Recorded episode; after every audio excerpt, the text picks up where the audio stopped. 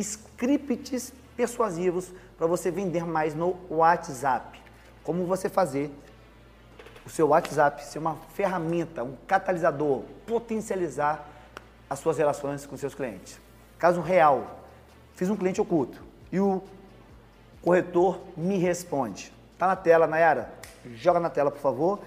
Olá, dona Jéssica, boa noite, tudo bem? Então, aqui é o corretor. Nós estamos interagindo por e-mail sobre a questão do apartamento para o seu pai. Eu vou estar lhe ajudando a encontrar o apartamento para o seu pai. Dona Jéssica, eu estou no trânsito e assim que puder darei sequência à nossa conversa, ou se preferir, pois pode ser que chegue tarde em casa, podemos seguir amanhã para não ficar incômodo para a senhora por conta do horário. Vou dar sequência, tem mais a mensagem aqui. Vamos, vamos dar sequência. De novo, Nai, na tela. Oi, bom dia. Então, como eu não conheço, eu quero saber um pouco mais sobre a região. Nós respondemos. Voltou para ele. Dona Jéssica, é importante para nós ter algumas informações para melhor lhe atender. Vou estar ligando para a senhora 1445, ok? Se puder ser aqui pelo WhatsApp mesmo, eu prefiro. Estou no trabalho e não consigo atender. Ok, dona Jéssica. Aí foi. Olá, dona Jéssica. Bom, sobre o setor noroeste, é uma região administrativa de Brasília, no Distrito Federal. É o último setor habitacional a ser construído na área tombada como patrimônio histórico cultural. Lá, lá, lá, lá.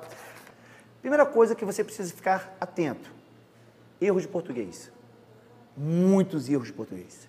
Concordância verbal, concordância nominal. Cuidado, você perde uma venda exatamente por escrever errado. O outro, a outra, o seu cliente percebe isso e pode começar a aspas, julgá-lo, julgá-la, fecha aspas, por esse atendimento. Uma outra coisa que é muito importante. Quando a senhora Jéssica, a dona Jéssica, fala bem assim, quero saber mais informações pelo WhatsApp, ela cortou o telefone. Não é assim que acontece na vida real? Você quer falar com o seu cliente, no telefone ele não deixa?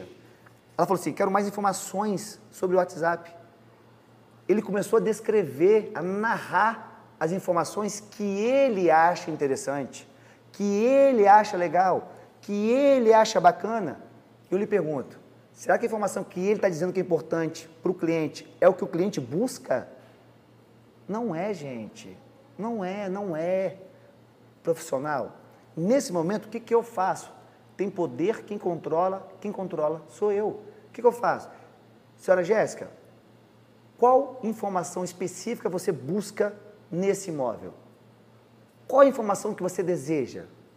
O que, que você almeja? O que lhe chamou a atenção? Eu só respondo em cima da resposta dela. Porque é o que ela quer que eu vou. É o que eu chamo de dor. O problema que ela tem, eu preciso saber para atraí-la e aí sim tirá-la do WhatsApp para levá-la para o telefone ou para visitar o imóvel. Enquanto o seu cliente não perceber que você resolve o problema dele ou dela, dificilmente ele vai sair do WhatsApp, ela vai sair, vai ficar essa relação, jornada de compra muito maior, alto desgaste de energia e baixa conversão.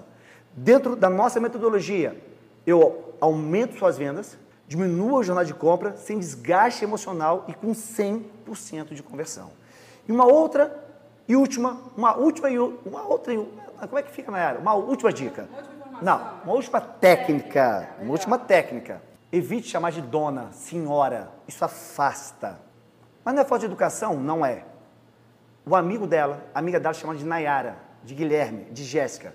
Aproxime-se, com respeito. Não adianta você chamar de dona e errar português. Chama de Jéssica e acerta o português. Chama de Jéssica e dar para ela a solução do problema que ela quer, não aquilo que você entende que ela quer. Não dá mais para viver a era da magia, da bola de cristal, o novo profissional do mercado imobiliário, novo gestor, a nova empresa, que está dentro da metodologia, que está dentro da metodologia quebra-regras, ela entende as necessidades, anseios, frustrações e expectativas do seu cliente e depois atende. Foco na pessoa.